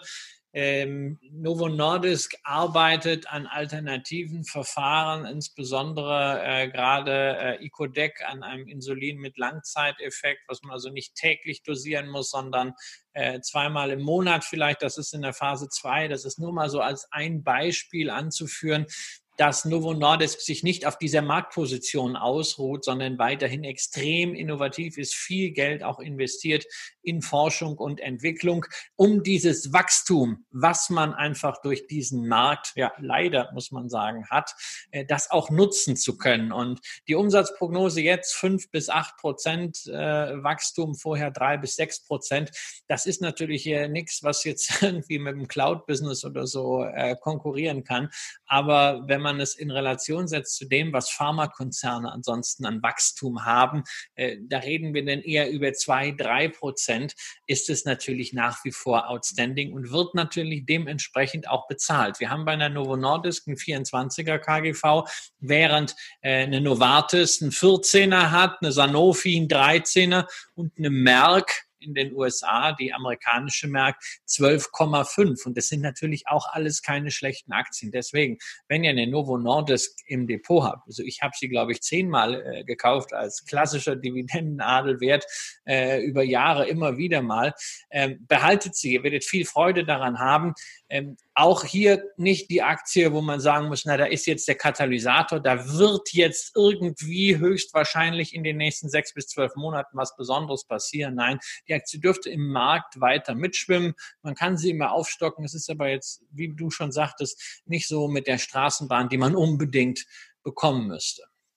Genau, und dann kann man ja eben auch einfach mal abwarten und vielleicht auf eines der Unternehmen gehen, die Christian eben vorgestellt hat und möglicherweise ist es ja so, dass wir in den nächsten Wochen bis Jahresende auch noch ähm, einen anderen Depotansatz mal vorstellen, wo genau auch Titel ausgewählt werden, die ähm, A in das sinnhafte Raster fallen und B vielleicht auch noch so ein Stück weit in das Preiswürdigkeitsraster und ähm, wo man sich dann in verschiedenen Branchen entsprechend aufstellt. Ihr merkt, äh, das ist mehr als eine Theorie und äh, von daher Freut euch auf die nächsten Wochen. Wir haben euch ja gesagt, wir haben einiges vor und ähm, da kommt eben noch einiges nach. Ja, und ähm, so wie es mit Aktien hoch und runter geht mitunter, äh, ist das eigentlich das Business des Unternehmens, über das wir jetzt als nächstes sprechen. Die der Kapitalmarkt Track Record, der ist jetzt ähm, äh, von überschaubarer Länge, ähm, aber dafür ist es zumindest so, äh, dass es das Business als solches schon eine ganze Weile gibt und es im Grunde genommen auch das ermöglicht hat, was die Städte und die Städte, die Stadtarchitektur heute prägt, nämlich hohe Häuser, die will man natürlich nicht auf einmal erlaufen müssen. Ich habe einmal bei einem Umzug miterlebt, was passiert, wenn im 18. Stock in Berlin-Marzahn, und ich glaube, dass es in jedem Teil von Berlin ätzend ist, wenn im 18. Stock der Fahrstuhl ausfällt. Und äh, dass das nicht passiert, dafür äh, sorgt unter anderem Otis mit seinen Fahrstühlen. Ja, Otis ist Weltmarktführer äh, bei den Fahrstühlen. Es ist relativ knapp mit 13 Milliarden Umsatz vor Kone äh, aus Finnland mit 12 und Schindler bei 11. Schindler habe ich hier im Haus und du musstest ja, glaube ich, letztens mal an irgendeinem Sonntag auch äh, in die vierte Etage hier laufen, äh, weil der Aufzug kaputt war. Hast das aber geht aber noch. Als Berliner ist man das. Du hast auch eine extra, du hast eine extra Portion Nudeln dazu bekommen. Ja. Ähm, Kone und Schindler sind schon lange, lange an der Börse notiert, ähm, haben Anlegern gerade in den letzten zehn Jahren sehr, sehr viel Freude gemacht. Kone äh, insbesondere auch in den letzten Monaten. Äh, Otis ist noch gar nicht so lange dabei. Erst vor einigen Monaten im Rahmen der Fusion von United Technologies und Ravian abgespalten worden als Spin-off von United Technologies. Und seitdem das flügge gewordene Kind plus 40 Prozent. Also sehr, sehr ordentliche Performance für eines der beiden Spin-offs von United Technologies. Das andere ist Carrier, wenn wir im Zuge Klimaanlagen sicherlich bei Gelegenheit auch nochmal drüber sprechen. Und Aufzüge, muss ich sagen, ist so ein Markt, den ich wirklich sehr, sehr mag. Tolles Geschäftsmodell. Denn einerseits äh, partizipiert man damit äh, an Bautätigkeit, die in den letzten Jahren und Jahrzehnten eben in die Höhe gegangen ist. Man macht das in einem margenstarken technologieaffinen Bereich. Und dazu kommt, es ist eben nicht nur der Einbau des Aufzugs, sondern das Spannende ist natürlich die Wartung, die Instandhaltung, das Servicegeschäft. Und das sieht man auch bei der Umsatzsegmentierung. Umsätze verteilen sich, neue Aufzüge versus Service etwa 40 zu 60. Das heißt, sie erlösen mehr mit den Serviceverträgen und darüber hinaus haben die Serviceverträge natürlich auch noch eine ganz andere Marge, weshalb man drei Viertel der Gewinne mit den Services macht. Die kommen nämlich auf eine Marge von 22 Prozent während der Einbau neuer Aufzüge nur auf sieben Prozent kommt. Ich mag ja Geschäfte, bei denen ich wiederkehrende Umsätze habe. Und das gilt eben nicht nur in der Cloud, sondern das gilt auch für Aufzüge, weshalb ich seit langen Jahren Kone und Schindler-Aktien halte. Ja, dennoch muss man schon bei diesem Unternehmen sagen, dass dieser Recurring Revenue äh, sehr, sehr üppig bezahlt wird mit aktuell einem Kursgewinnverhältnis von 30 und äh, das soll sich dann bis 2022 auf 25 ermäßigen. Bei allem Verständnis für die Zuneigung zu Fahrstühlen und der Technologie, die toll ist, eine Werks- und eine Unternehmensführung bei Otis oder bei einem der Konkurrenten wäre mit Sicherheit eine tolle Sache. In meinem Depot brauche ich sowas nicht. Wenn ich von Bautätigkeit profitieren will, ähm, dann würde ich mir äh, da in der Tat etwas anderes suchen. Ähm, zum Thema KGV nur der Hinweis, ähm, es gab ja auch noch einen äh, Deal in Deutschland, was Aufzüge angeht, nämlich ThyssenKrupp Elevator. Nicht ganz so groß wie die drei genannten äh, mit acht Milliarden Umsatz. Ähm, die wurden ja von der äh, Ruhrkohle-Stiftung und zwei ähm, Beteiligungsgesellschaften aus ThyssenKrupp herausgekauft. Bewertung damals 19 mal EBIT. Ja, ähm, nur, dass wir mal darüber reden, wie die Bewertungen selbst dann sind, wenn man das jemandem abkauft, der wirklich aus dem letzten Loch pfeift. Das ist am Kapitalmarkt ja jetzt nicht der Fall. Die sind ja breit gestreut. Ähm, Kone kommt auf eine Bewertung von 34. Schindler auf eine Bewertung von 30. Das heißt, relativ zu den anderen beiden Aufzugfirmen haben wir hier bei einer Otis immer noch Luft. Und wer sagt, na ja, also ich habe mit einer Kohle gut verdient ähm, oder ich habe mit einer Schindler gut verdient, aber überhaupt keine Lust mehr auf diese Schweizer Quellensteuer. Und es ist ja auch schwierig, diese Aktie äh, zu handeln. Man muss es an der Zürcher Börse machen, aufstocken. Das ist alles schwierig. Ähm, ich würde das gerne tauschen. Dafür bietet sich, wenn man in diesem Sektor bleiben möchte, eine Otis auf jeden Fall an.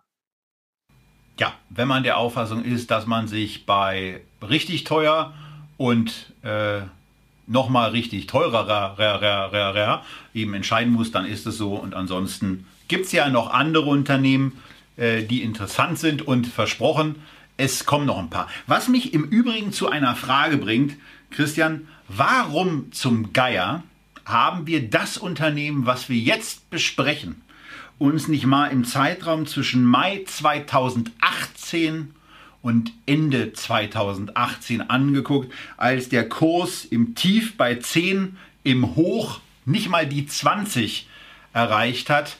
Und äh, was das Ganze so dramatisch macht, ist eben, dass das innerhalb von zwei Jahren zum Tenberger geworden ist. Wir reden über C Limited.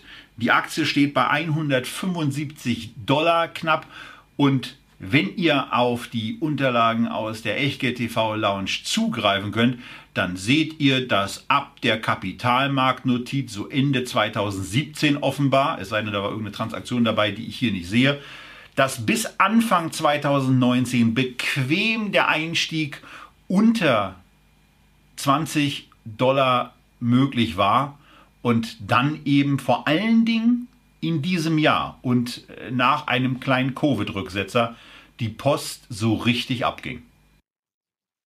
Ja, also warum haben wir sie nicht dabei gehabt? Naja, also ich gucke mir jetzt asiatische Aktien nicht so intensiv an und C hat jetzt nichts mit der See zu tun, sondern vor allem mit dem Gebiet, in dem dieses Unternehmen tätig ist, nämlich Southeast Asia, also Südostasien. Und da kommt dann irgendwie alles zusammen, was Investoren gerade richtig geil finden und natürlich auch Konsumenten, jetzt insbesondere im Pandemieumfeld. Wir reden über Asien, wir reden über E-Shopping, über E-Commerce, über E-Payment und vor allem über Gaming und E-Sports. All das steckt in den Plattformen von C. Demzufolge kann es auch nicht verwundern, dass die Umsätze hier rasant wachsen, zuletzt wirklich auch mit Verdopplungsgeschwindigkeit, wenn man sich die Zahlen aus dem zweiten Quartal anschaut.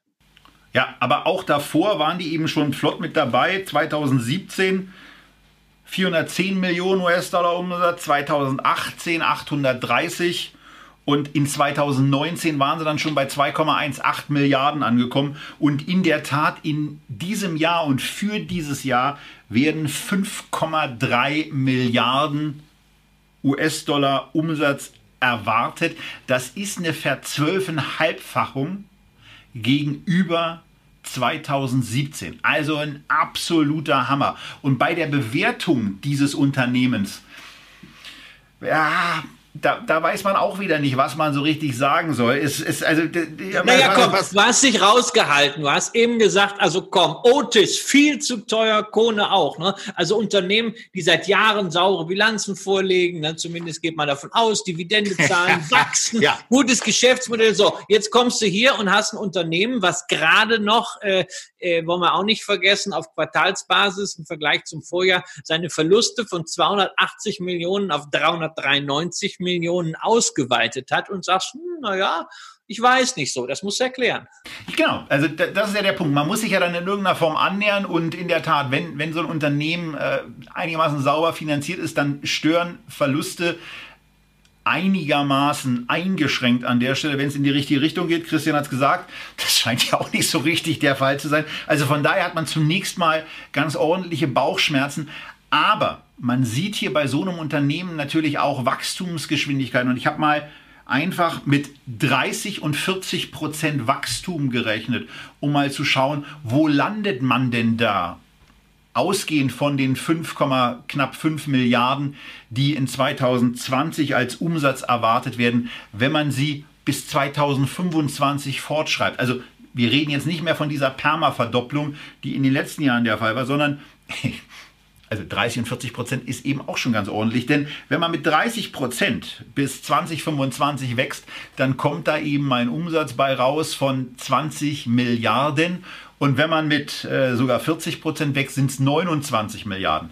Bezogen auf den aktuellen Unternehmenswert heißt das wiederum wieder, dass ein, und jetzt festhalten, ein 2025er Kurs-Umsatzverhältnis irgendwo so im Bereich bei 2,75 bis vierfach läge, wo man dann sagt, naja, okay, und dann muss man eben den Blick natürlich auf die Profitabilität richten, der die, die irgendwann einsetzen sollte. Dazu äh, konnte ich aber nicht tief genug für mich und für meine, für meine Beurteilungsfähigkeit in dieses Unternehmen einsteigen. Aber ich gratuliere von Herzen jedem äh, Anleger, der dieses Unternehmen im Depot hat. Insbesondere, ich habe das deswegen in der Anmoderation und Reinmoderation in dieses Thema gesagt, weil eben dieses Wachstum nicht so also das, das ist nicht so ganz neu gewesen. Das hätte man äh, auch so Ende 2018, Anfang 2019, da hätten wir das eigentlich sehen können. Und verdammt noch eins, wir haben es nicht.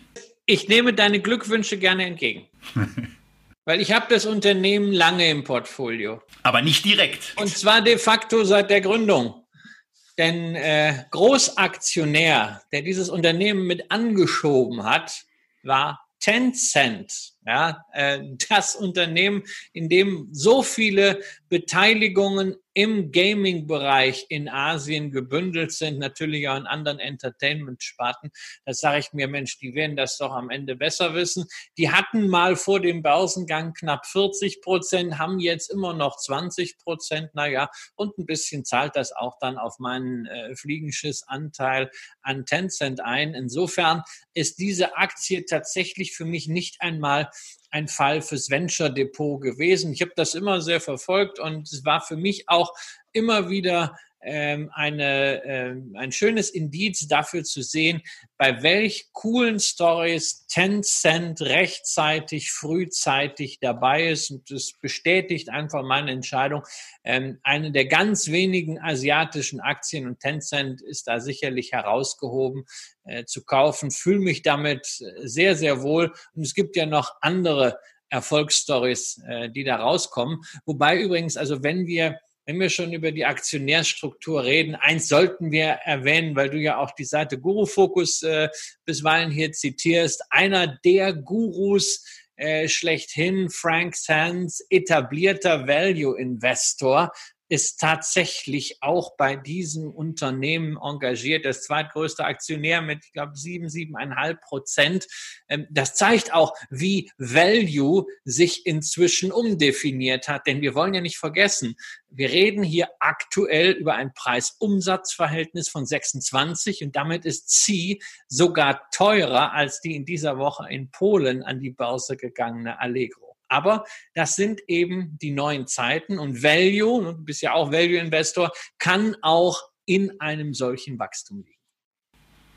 Ja, und jetzt kommen wir zu zwei sehr, sehr spannenden und attraktiven Unternehmen. Also das eine ist spannend, das andere ist sehr attraktiv äh, und wir, wir steigen damit, wir, wir beginnen jetzt quasi mit dem Einstieg.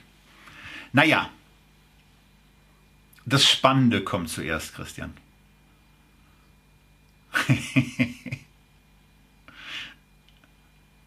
Genau, wir reden noch nicht über Unilever. Das ist, das ist eben das, äh, wo, es, wo es wirklich äh, ja, ein attraktives Niveau zu sein scheint mit äh, tollen Chancen. Aber Unilever kommt gleich. Denn vor Uni kommt Uber. Und äh, damit sind wir jetzt bei dem Mobilitätsanbieter, der ähm, viel, viel, viel in der Presse war, wo man sich aber vor allen Dingen eine Hauptfrage äh, stellen muss. Was will man erreichen? Man will eine weltweite Mobilitätsplattform schaffen, die unter anderem, ähm, und äh, das ist jetzt mein Schwerpunkt für die Besprechung äh, an dieser Stelle, im Bereich des Taxiersatzes unterwegs ist und in sehr, sehr vielen Städten weltweit ja, das anbietet, was wir früher mit einem Taxi gemacht haben, wo wir uns gewundert haben, was da mitunter für Leute angekommen sind, was da für Fahrzeuge angekommen sind. Das alles äh, ist äh, bei Uber auf einer eigenen Plattform, die weltweit gleich funktioniert. Da kommen zugegebenermaßen auch ab und zu merkwürdige Leute an. Aber äh, das kann man im Zweifelsfall dann auch, wenn sie zu merkwürdig sind, durch entsprechende Beurteilungen ähm, zumindest verhindern oder äh, da mithelfen, dass die vielleicht nicht mehr so lange tätig werden. Wobei Uber diese Fahrer, und das muss man eben ganz deutlich sagen, und Fahrerinnen mittelfristig scheißegal sind. Denn es geht darum, diese Plattform aufzubauen und dafür zu sorgen, dass möglichst viele von euch diese Technologie und diese, ja, diese App auf ihrem Handy haben und die nutzen. Denn darum muss es gehen, im Moment ist das Ganze vorsichtig formuliert, noch nicht so richtig gewinnträchtig. Aber es steht eine Technologiewende ins Haus, die dafür sorgen wird, dass das Ganze sehr, sehr profitabel werden wird. Und das kommt daher, dass ihr euch vielleicht ja selber noch nie Gedanken darüber gemacht habt, welchen Personalkostenanteil eigentlich ein Taxiunternehmen hat.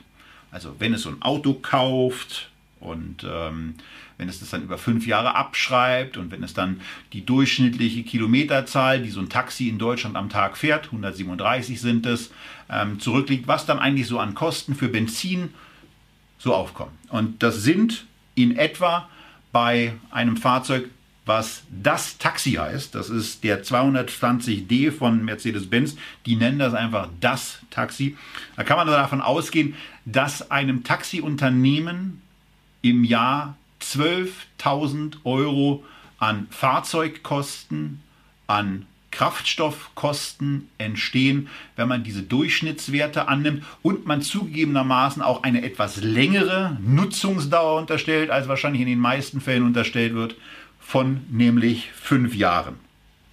So, 12.000 Euro im Jahr. Was schätzt ihr, wie viel Personalkosten da ungefähr dazukommen?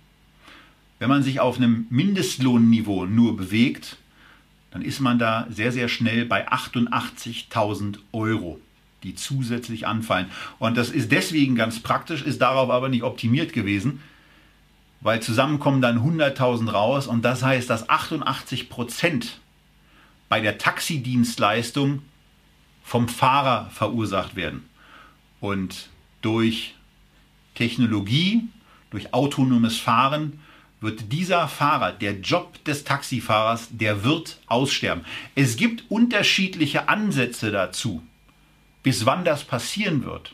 Aber dass es passieren wird, ist in meinen Augen sicher. Es kann zwei, drei Jahre länger dauern, es kann ein, zwei Jahre schneller gehen, aber irgendwann zur Mitte dieses Jahrzehnts wird es kost, äh, kostengünstige Robotik in Taxis geben und zwar weltweit. Nicht nur in Phoenix, Phoenix, Arizona, wo Waymo, ein Unternehmen von Alphabet, ein Tochterunternehmen von Alphabet, also der Google-Mutti, ähm, das schon betreibt und in den letzten Wochen gerade mit ein paar Neuheiten etwas stärker in die Presse gekommen ist. Und das ist ein Wahnsinnshebel, der das Potenzial hat, in der Tat bei Uber dann auch die Trendwende herbeizuführen, die das Unternehmen auch braucht, um endlich mal Gewinne zu machen. Denn im Moment wird das Unternehmen mit 63 Milliarden ja schon mal ganz üppig bezahlt, wenn man sich überlegt, dass ähm, im Moment eben gerade mal so 14 Milliarden US-Dollar Umsatz weltweit gemacht wurden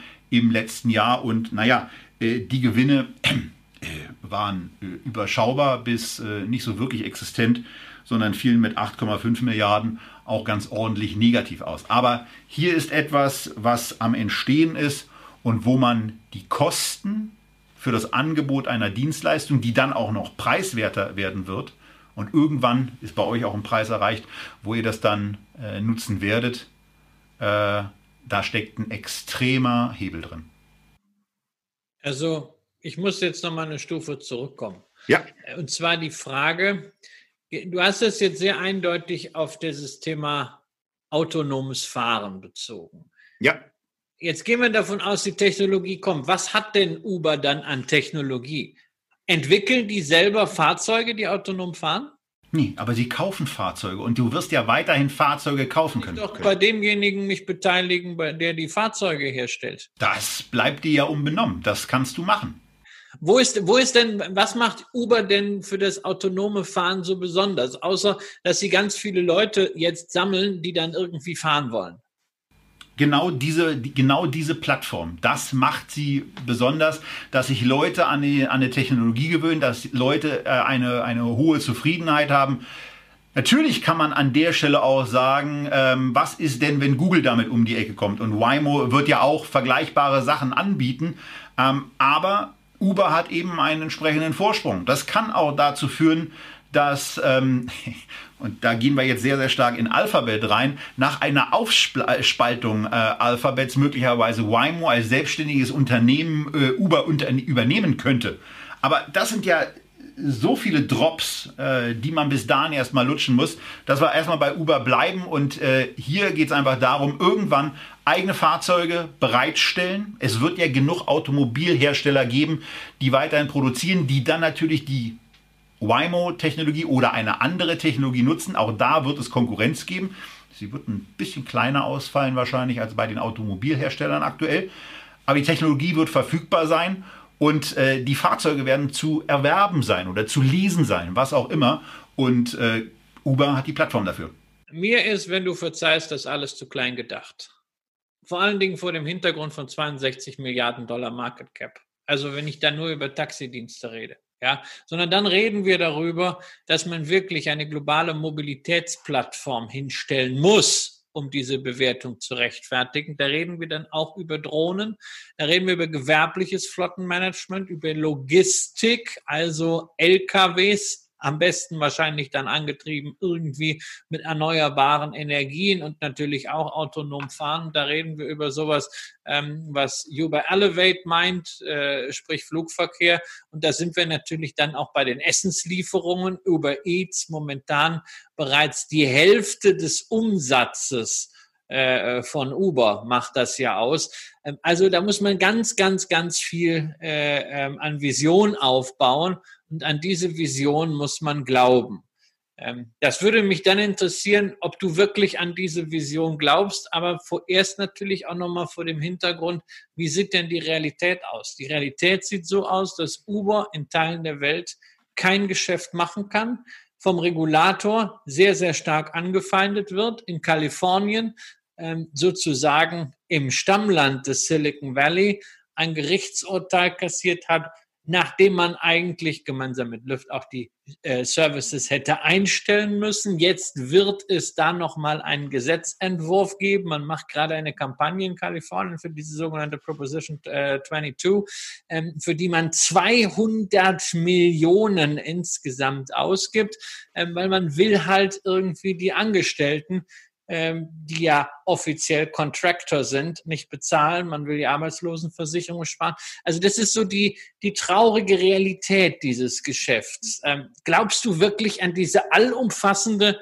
äh, Vision und was macht dich da optimistisch?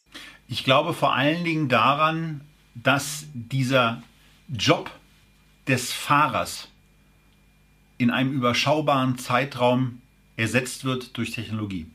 Daran glaube ich. Und, und davon hängt dann eben in der, in der Geschichte vieles ab. Ich habe, während du gesprochen hast, eine Seite aus der IR-Präsentation von Uber mit eingeblendet, wo genau diese Themen eben zusätzlich auch noch genannt wurden, die du genannt hast. Also Auslieferung, Frachtverkehr, ähm, äh, all das sind natürlich zusätzliche Themen. Ähm, nur man muss ja, man muss ja auch bei einer Erklärung irgendwo anfangen. Und äh, der Anfang einer Erklärung ist im Zweifelsfall, was kosten, was kosten eigentlich Taxifahrten und was kostet ähm, mit einer sehr, sehr auskömmlichen Marge eine solche, eine solche Fahrt mit einem Uber oder einem vergleichbaren Dienstleister, wie wir ja auch einen in Deutschland haben, FreeNow äh, macht äh, da ein vergleichbares Angebot, ist aber eben nicht in dieser internationalen Präsenz, wie man, wie man sie bei Uber hat.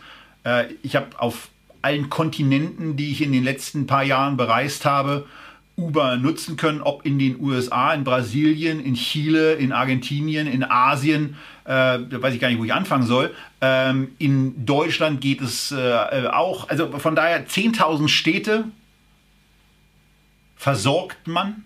In 69 Ländern ist man am Markt. Das werden noch mehr werden und das wird vor allen Dingen dann mehr werden, wenn diese Technologie verfügbarer wird oder wenn sich abzeichnet, dass diese Technologie verfügbarer wird.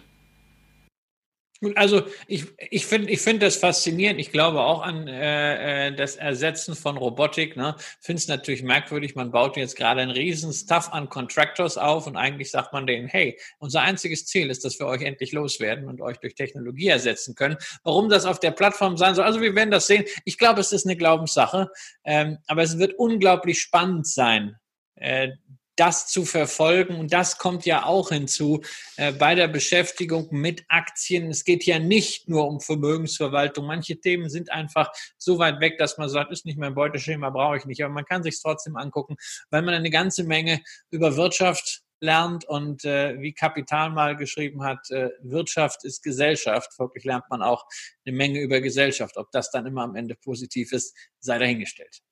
Ich habe die Aktie, das vielleicht noch zum Schluss, selber noch nicht im Depot. Ähm, das ist für mich genau eine Ergänzungsaktie, die mit großer Wahrscheinlichkeit den, demnächst bei mir äh, im Portfolio landen wird. Äh, das äh, vielleicht auch noch als zusätzlichen Hinweis, weil wir das ja auch immer mit sagen wollen. Ähm, und bei einer Aktie, Christian, da weiß ich ganz sicher, dass die wahrscheinlich auch in verschiedenen Dosen den Weg in dein Depot gefunden hat. Und wir kommen jetzt zum attraktiven U und zur letzten Aktie dieser Feedback-Sendung. Wir kommen zu Unilever. Ich finde übrigens nicht nur attraktiv, sondern auch spannend ähm, weil sich im Unternehmen halt einiges tut. Es werden endlich mal 90 Jahre alte Zöpfe abgeschnitten, nämlich diese alte Doppelstruktur einer niederländischen und einer britischen Gesellschaft, historisch gewachsen, man muss eigentlich fast schon sagen verwachsen, wird jetzt im November endlich zusammengelegt. Man wird also dann nur noch eine britische Holding, die Unilever PLC, über den vielen Marken des Konzerns haben. Wer bislang Aktionär der der Unilever NV ist, bekommt also im Rahmen eines Aktientauschs die PLC eingebucht. Das Ganze soll am 22.11. als Termin durch sein. Die Hauptversammlungen haben, äh, haben schon entschieden. Damit hat man also eine gewaltige strukturelle Vereinfachung mal geschaffen, die für das Unternehmen durchaus auch eine Initialzündung sein kann. Dieses ganze Markenportfolio umzubauen. Ähm, man hat ja schon ein bisschen angefangen, ähm, das Margarinegeschäft wurde bereits verkauft, das Teegeschäft hat man zur Disposition gestellt und es geht natürlich jetzt darum, weiter Portfolio-Management zu machen. Ein bisschen so, wie man das von Nestlé kennt. Der Laden war ja auch ziemlich angestaubt, ziemlich müde und schwerfällig geworden, bis Mark-Ulf Schneider kam, vormals CEO bei Fresenius und seitdem beschäftigt er sich eigentlich damit, das Portfolio an Marken und Produkten von Nestle zu managen, das eine oder andere abzustoßen, etwas dazu zu kaufen, dabei auch die eigene Aktie natürlich als Währung einzusetzen. Das geht in der zukünftigen äh, Struktur von Unilever auch alles einfacher. Und das Portfolio von Unilever hat es nötig, bietet dafür aber auch ganz spannende Ansatzpunkte.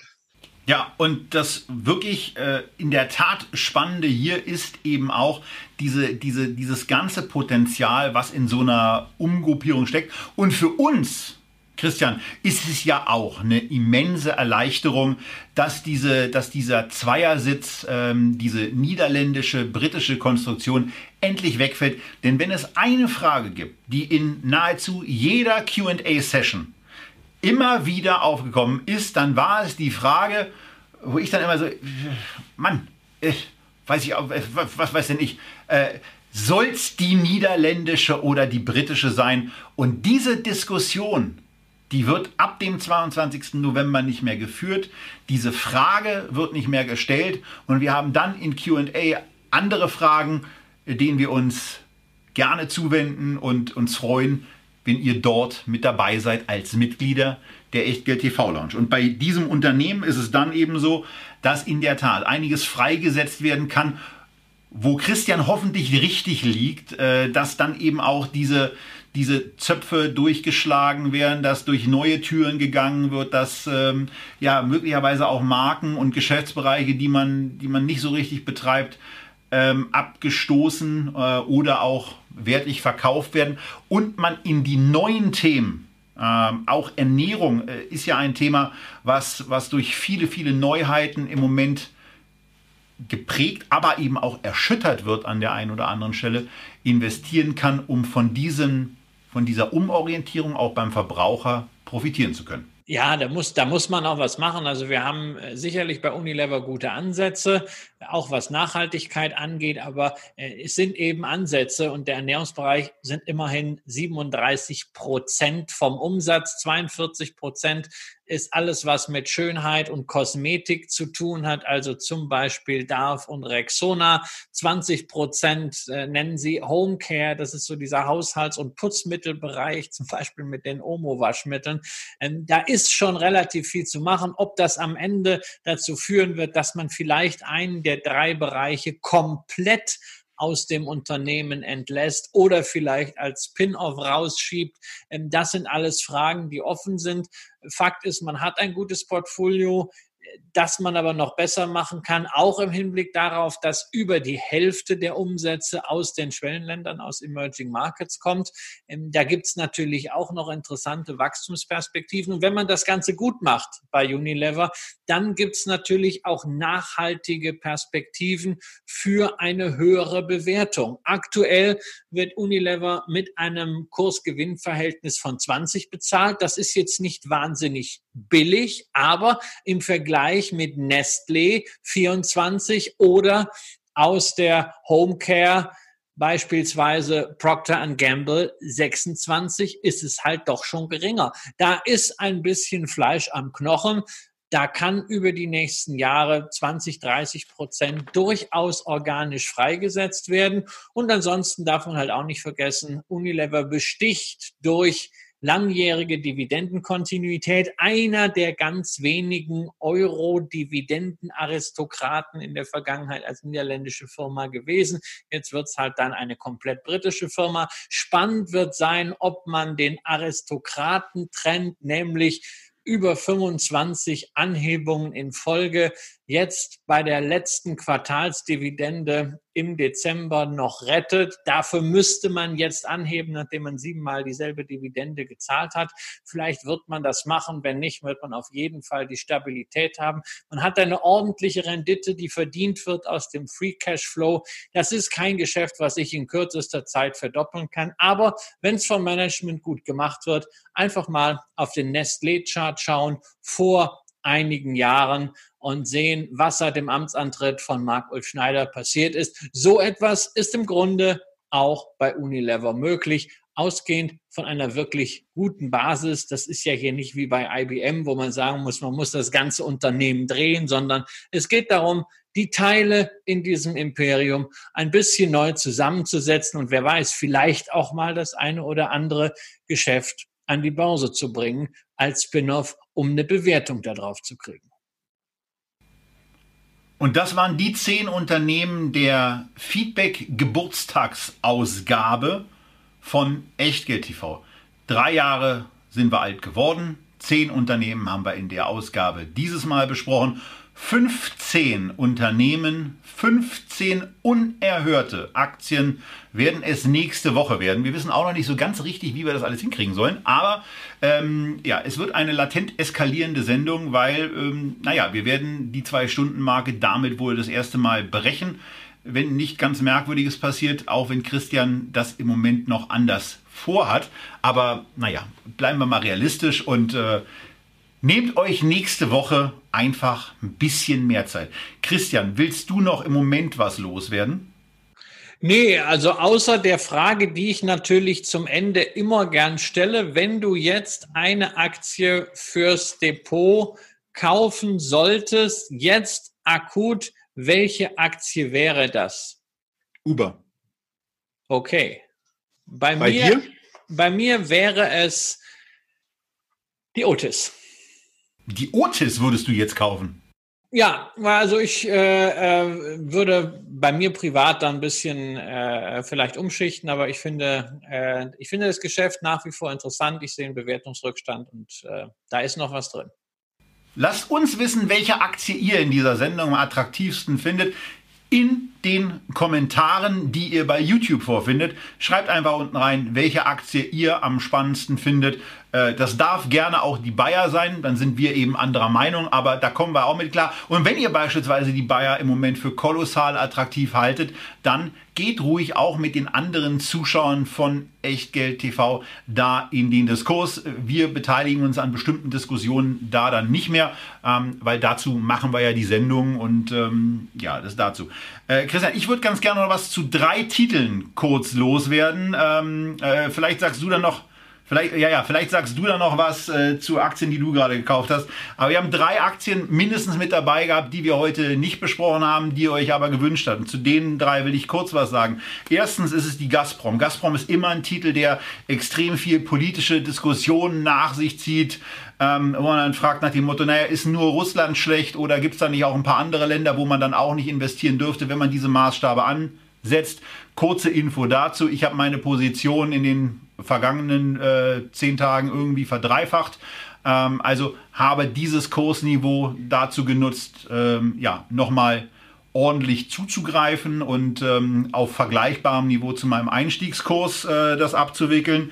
Und zwei weitere Aktien, die gewünscht wurden, die werden wir hier nicht besprechen. Und diese beiden Aktien sind Wall Street Online und Lang und Schwarz. Und die werden wir deswegen nicht besprechen, weil sie die beiden größten Aktien in meinem Depot darstellen. Und ähm, was immer ich persönlich dazu sagen würde, ähm, wir, äh, wir würden, wir, ich würde mich und wir würden das Format der, dem möglichen Vorwurf aussetzen, dass äh, ich ein Interesse daran habe, meine eigene Aktie nach oben zu quatschen ähm, oder sonstige Sachen. Von daher äh, ist schön, wenn ihr euch diese Titel wünscht, aber dazu